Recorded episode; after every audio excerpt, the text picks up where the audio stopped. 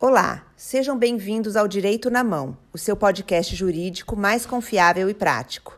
Nesse podcast, os advogados do escritório de advocacia Brandão Canela irão te manter informado sobre os seus direitos e novidades jurídicas, de maneira clara e direta, a fim de possibilitar o alcance por todos.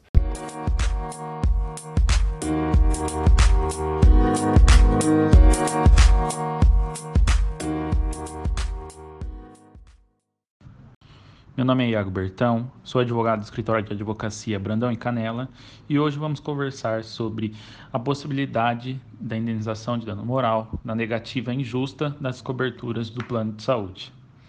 É, tem se tornado comum algumas operadoras de planos de saúde negarem arbitrariamente a cobertura de alguns procedimentos médicos requisitados pelo segurado. E na maioria das vezes, tal negativa é injusta ante clara previsão contratual.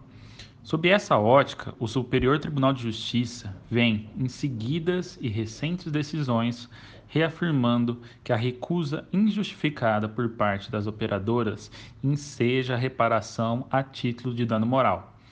A ministra do Superior Tribunal de Justiça, Nancy Andrighi, afirmou que a negativa gera dano moral por agravar a situação de aflição psicológico e de angústia no espírito do beneficiário.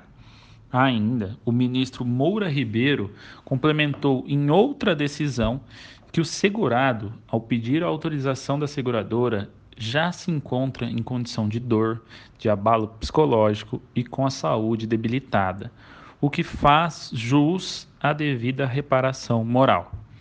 Assim, o segurado que tiver a cobertura do plano de saúde negada deve procurar um advogado especializado no assunto a fim de verificar todas as cláusulas contratuais do seguro contratado. Por hoje é isso. Agradeço a todos pela audiência e não percam o episódio da semana que vem.